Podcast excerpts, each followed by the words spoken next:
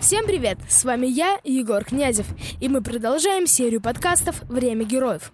Сегодня я хочу вам рассказать о подвиге моего прадедушки Ивана Платоновича Барыкина во время маньчжурской стратегической наступательной операции советской армии против вооруженных сил Японии.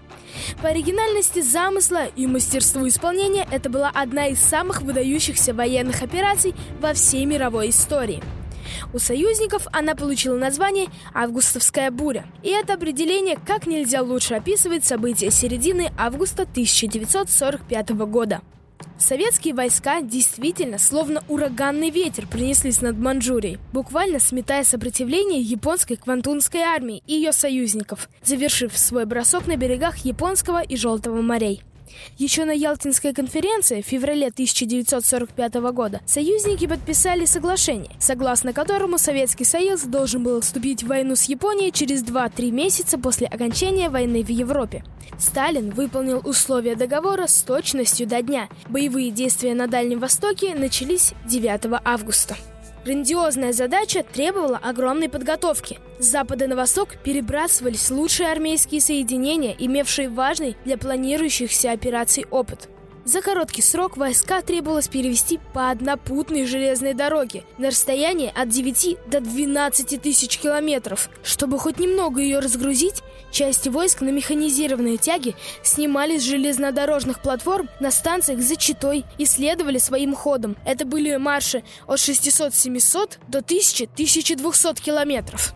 Из воспоминаний. Шли по 20-30 километров в сутки. Жара была изматывающая. Каждый солдат был с фляжкой воды. Кто сразу всю воду выпивал, тот страдал от жажды. Падал от солнечного удара. Доходило до того, что солдаты собирали росу во фляге. Утреннюю росу. Бывали случаи, что когда нам везли воду на лошади, солдаты простреливали бочку, подбегали и пили. Или когда встречались на пути озерки ржавой водой, солдаты набирали воду в каску. Иногда были случаи отравления. В современной военной науке подготовка к маньчжурской операции Красной Армии считается одним из самых блестящих образцов военной логистики. Например, бригада моего прадеда проехала через всю страну от Мурманска до Дальнего Востока.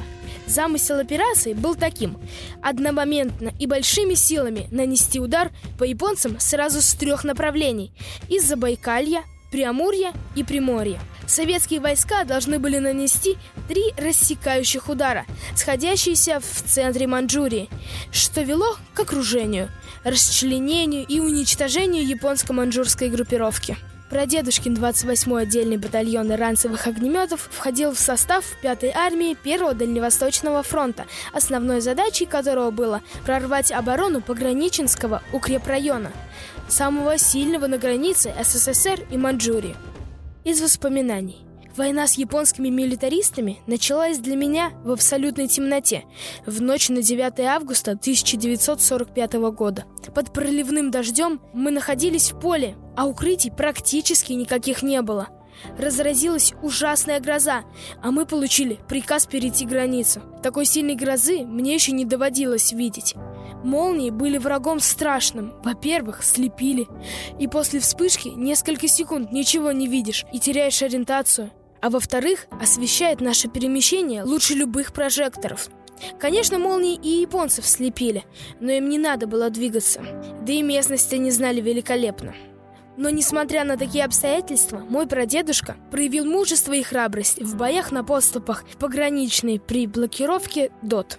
Он первым бросился в атаку и увлек за собой в атаку стрелковое подразделение. Прочесывая огнеметами траншеи врага, уничтожил трех японских солдат и участвовал в штурме еще двух дзотов – за смелость и самоотверженность был представлен к медали за отвагу. А потом был штурм особо сильного муданцянского укрепрайона, взятие Харбин и Нагирин, освобождение Северной Кореи и заслуженная медаль за победу над Японией. 2 сентября 1945 года в 9 часов 2 минуты по токийскому времени на борту американского линкора «Миссури» был подписан акт о капитуляции Японии. И это ознаменовало окончание Второй мировой войны. К сожалению, дата 3 сентября, День Победы над Японией, пребывает в тени мая, победы Великой Отечественной. Мы по-прежнему редко вспоминаем советско-японскую войну. 9 августа, 2 сентября 1945 года. По результатам этой победы Советский Союз вернул себе Курилы и Южный Сахалин. Но, к сожалению, мирный договор между Советским Союзом и Японией так и не был подписан, что в наше время дает повод на спекуляциях по итогам Второй мировой войны. Это был Егор Князев. Встретимся в следующем выпуске подкастов из серии «Время героев».